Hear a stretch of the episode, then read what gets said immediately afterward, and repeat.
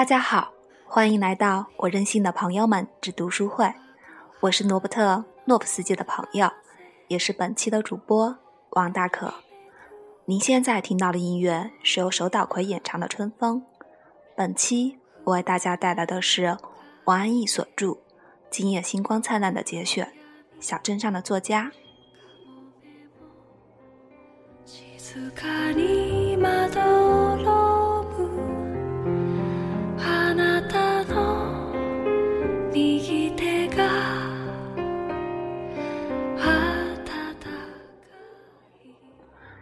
一九八零年，中国作协第五期文学讲习所，可真是群星璀璨。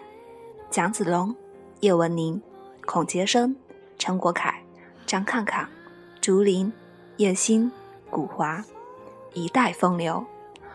我之所以能进讲习所，是因为多了一个女生的床铺，又正巧，这个名额给了上海，而上海的女作者均在大学里读书。便让我来了，实在是侥幸。老师将我们三十几个学员分了组，我与陈世旭成为同桌。陈世旭最负责的是擦自己的桌子和板凳，擦起来一丝不苟，并且总将板凳调换成最稳固、结实而又舒服的。我不免分享了他的成果。能够参加讲习所，坐在讲习所的课堂上。心里是又骄傲又惭愧。我总是认真的听，认真的记，老师说的每一句话都恭恭敬敬的记下来。但是陈世旭不记，抱着胳膊东张张西望望，时而轻蔑的瞅瞅我和我的厚厚笔记，似乎连听都没在听。可是有时候他会突然兴奋起来，竖起耳朵，打开本子。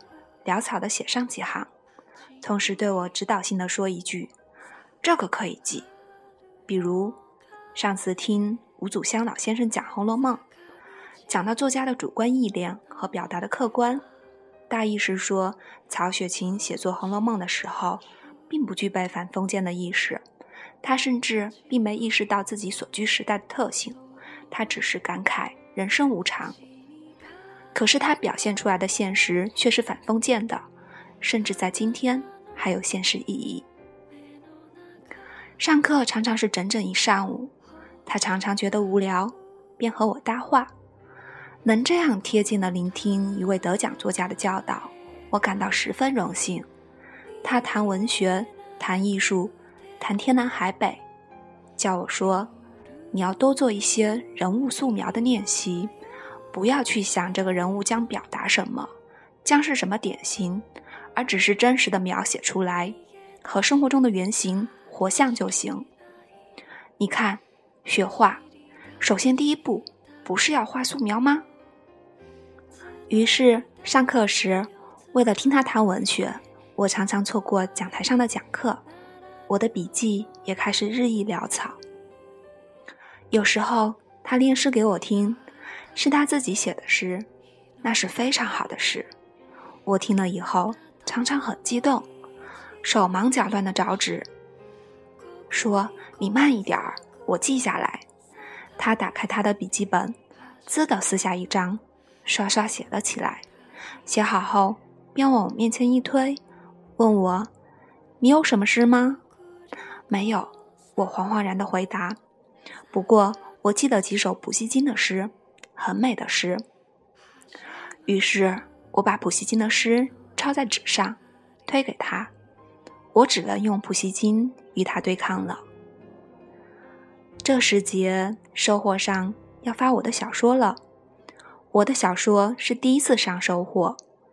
由于收获发作品要用作者自己的签名，于是上课时我便什么也不写了，只写自己的名字，满纸都是。王安忆，王安忆，王安忆。他则趁机大谈书法。他说：“最好的字是返璞归真，这也是一切艺术的最高境界。”然后便大言不惭地写下几个王安忆，给我做贴，让我照着念，一边指导不要把“忆”字的那一勾翘得太高，高了就做作了。在他的教唆下，我们上课就干着这些。一九八零年正是他走红的一年，小说得了一九七九年度全国奖，名列第二，吸收入中国作协，被选入江西分理事会，又生了一个大胖儿子，他得意非凡，说我马上就去领独生子女证，似乎假如是个女儿，他还将一个接一个的生下去。他把他儿子的照片拿给我们看，那是个愣小子。有着一双大而黑的眼睛和一个圆圆扁扁的鼻子。他说：“眼睛像我，鼻子像他妈妈。”哼，我们不以为然的把照片扔还给他。喂，你跟你爱人怎么认识的呀？我们问他。他说：“那时候我终于从农村抽上县里，转了户口，开始想媳妇儿了，就托我的朋友给我找一个。”找来几个我都不满意。有一天，我和朋友一起去看文工团演出，一群跳舞的女孩子，我一眼就看中了她，就是她，就是她。第二天，我的朋友就想办法把她找来。她很小，也很害羞。我对她说：“你不要紧张，我们先接触接触，行就行，不行就不行。”就这样，我们好了，谈了起来。可是我们之间发展的太顺利，太平静，我决定考验一下他。这时候还好，我们单位里有了点小事儿，我就对他说：“事态是如何严重，弄不好我又会被下放到农村。”他被我吓哭了，可是终究没有离开我。于是我们便结婚了。那你们有房子吗？我们问。有，挺好的，他很满意。忽而又想到故宫光绪皇帝的新房，光绪皇帝怎么住在那样的房子？在这种房子里结婚，怎么会有激情？那你写的小说，他看吗？我们接着问。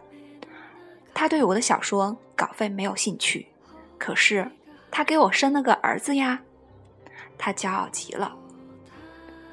在北戴河度假的时候，我们的另一个朋友艾克，他的爱人也生了个儿子。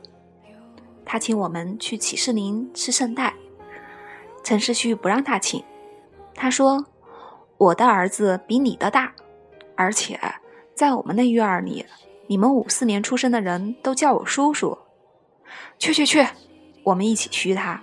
其实他只比我们大五岁。圣代来了，他吃了几口就吃不下，把奶油瓶分给我们。他说：“消受不了，看来我只能吃吃野菜。”你怎么这么土？艾克说。他怎么也不能理解会有人能拒绝奶油。我们这才想起他是从小镇上来的，在这之前，我们都错觉他是个将军呢。住在大海边。我们一有空就去泡在海水里，或者躺在沙滩上。这天早上，他一个人游了很远，一直游到防沙网跟前，不料让防沙网绊住了脚，怎么也挣不脱。他几乎大叫：“救命！”其实叫了也没有用，没有人能听到，他离人群太远了。可是命里注定不该他玩，他终于摆脱羁绊。游了回来，本该是值得庆贺的，他却惴惴不安的一天。他说那是一个不祥的预兆，又说今天他有一种不祥的预感。而这一天，他说什么也不肯下水了。他的预感影响了我们，使我们也变得疑神疑鬼起来。这一天的傍晚，我们谁也没有下水，坐在海岸边，看着涨潮的水。一层一层的拍打着海滩。我问他：“你想不想起笔名？”他说：“不想。”我问：“为什么？”他说：“好不容易写了一篇，还不用真名，谁也不知道是你写的。我写东西时，最高兴的是想到，在很远很远的地方，有个朋友看到了，他心想：‘哟，陈世旭这家伙还活着呢。潮一层一层拍打着沙滩，来了，从很远很远的地方来。怀着这样轻松的使命，写作便有些像游戏了。就像陈世旭喜欢嗑瓜子，看着他的瓜子日益减少，却再也没有看到什么像样的作品出来。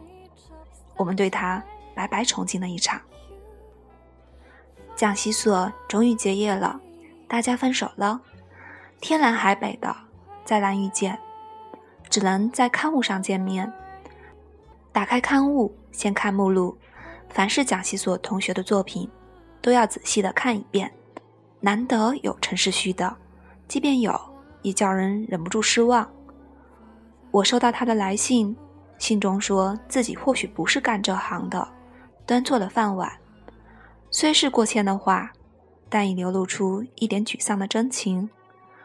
到了这般惨淡的境地，仍然不忘教诲我一句：“我看你在收获上的签名，王安忆的忆那一勾还可以提得高一些。”接着便大叹儿子，说儿子已经会讲长句子了。我是爸爸的好崽崽，这的确是一句鼓舞人心的话。儿子和作品，究竟谁重要？难说。儿子是作品。作品也是儿子，因此，真心为他高兴了一阵儿。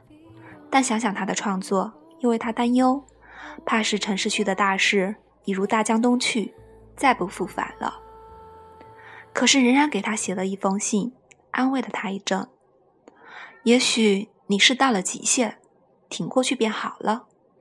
你的起点高，极限也来得早。不料他回信说。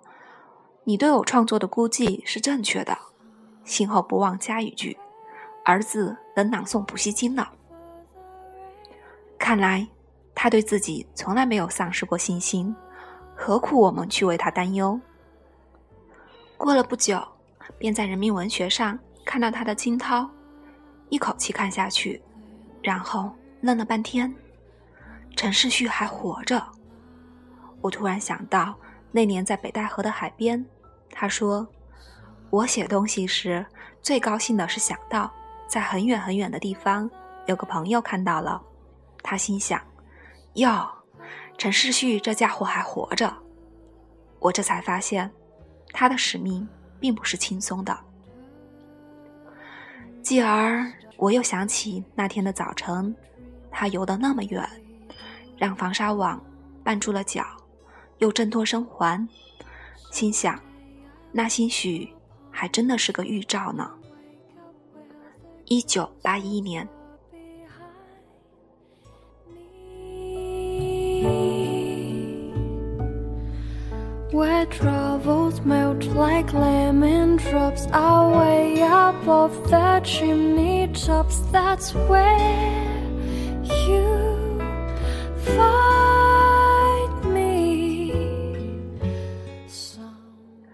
以上就是本期我为大家带来的全部内容，感谢大家的收听，我们下期再见。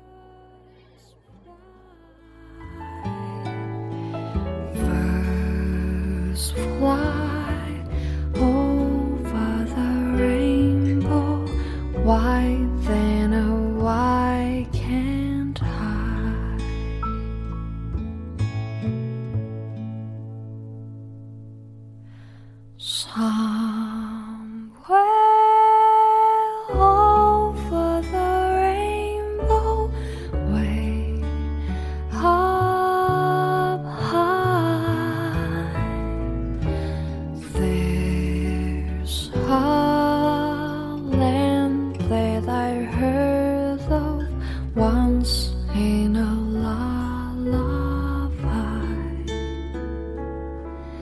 If I be little blue butterfly beyond the rainbow. Why? Oh.